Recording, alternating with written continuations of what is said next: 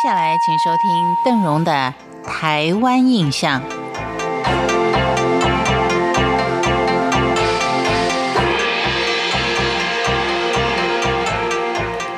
我们从台湾开发史的记载来看，目前繁荣兴盛的一些城市，它在开垦的岁月当中，都是历经艰辛困苦的。只是这个困苦的开垦岁月的长短而已。更或许，过去的繁华兴盛已经被其他的乡镇给取而代之了。像今天要跟您聊的高雄，在熬过数百年艰苦的开垦岁月，高雄是在台湾光复之后，工商业快速的成长，不但使得高雄跃为世界级的商港，不少从外地前来全力投入建设的人，也为高雄创造了非常特别的工业区文化。高雄是从民国四十年，也就西元一九五一年左右，经济开始起飞。从民国四十五年，政府研拟在高雄港设置临海工业区，经过十二年计划的执行，将这片沼泽的中岛。它就是指相连的旗津中州和高雄县红毛港地区，变成高雄港第二港口的深水码头，可以停泊十七艘一万吨的巨轮。同时建立第一个加工出口区，不但是高雄港的吞吐量增加了三倍之多，也带动了高雄市急速的繁荣。而到了民国六十二年，由西元一九七三年时候，更新办了十大建设。之后，高雄的建设更是一日千里。后晋西两岸布满了象征台湾经济起飞的仁武、大社两大工业区，还有南子加工区以及中油高雄炼油厂。而前镇区在政府刻意的经营之下，现今是台湾最大的工业中心，像是台积、台铝、台肥都在这个范围之内。而后横跨前镇区和小港区。面积广达两千六百多公顷的临海工业区，还设立了各类的工厂，达到三百多家。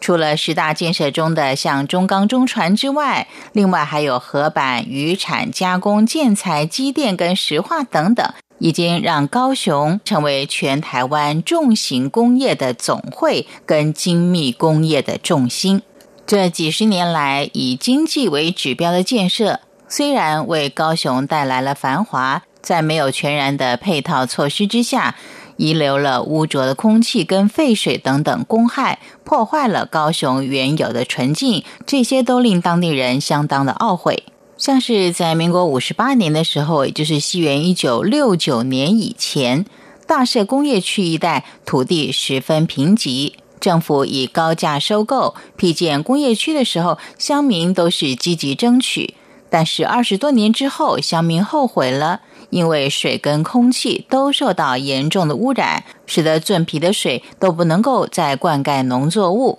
乡民原本以为可以增加就业机会，但是后来发现所需要的都是高级的技术人才，乡民们很少机会能够获得工作，反倒是给外地人增加了就业机会。再加上近年来地价猛涨，农民再也无法以低价买回自己的土地。由于工业区的大量新建，因此也形成高雄的工业区文化。它最大的特征就是外来人口大量的流入。像前镇区就是新工业区文化的一个样本，因为这个地区的居民总数大概是二十万人，但是其中有六成都是工厂的员工跟眷属。在这样的一个人口结构下所形成的文化，也就有益于高雄的在地文化。